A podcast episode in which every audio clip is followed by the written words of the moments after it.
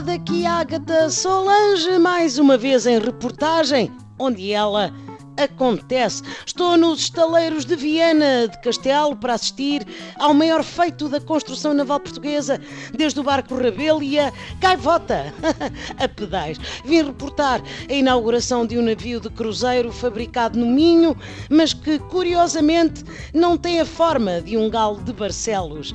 Ironizo.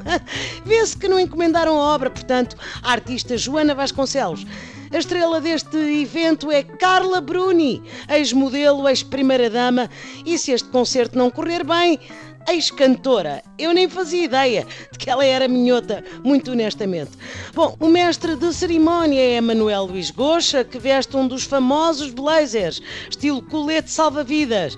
Bem, e dá-me a ideia que já vejo o primeiro-ministro cercado por primos, tias e cunhados, ou seja, os membros do governo. Vou falar com um dos convidados, o senhor, por favor. Uh, este paquete, se for água, não encolhe. Que é isto? Não, isto é material do bom, mas não é um paquete, é uma lancha rápida.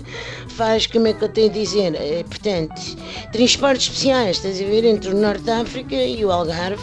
Epá, nós estamos em Viana, isto aqui é vir, acho eu, acho eu. Ah, uh, sim, portanto, o que interessa é que Portugal tem uma nova epopeia marítima. Não temos Camões para cantar, mas temos Pedra Brunhosa, que vejo ali com dois painéis solares gigantescos montados nos óculos escuros. Mas onde é que tu estás a ver isso?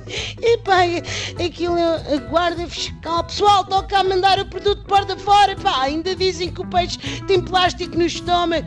Aqui tem uma grande moca, Nicarola. Mãos ao ar! Mãos ao ar! Ficção dos tondes!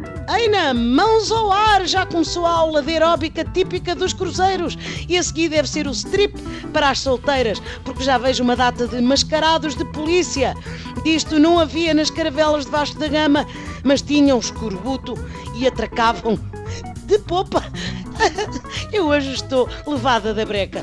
Foi a Agatha Solange a ser algemada em pleno acontecimento.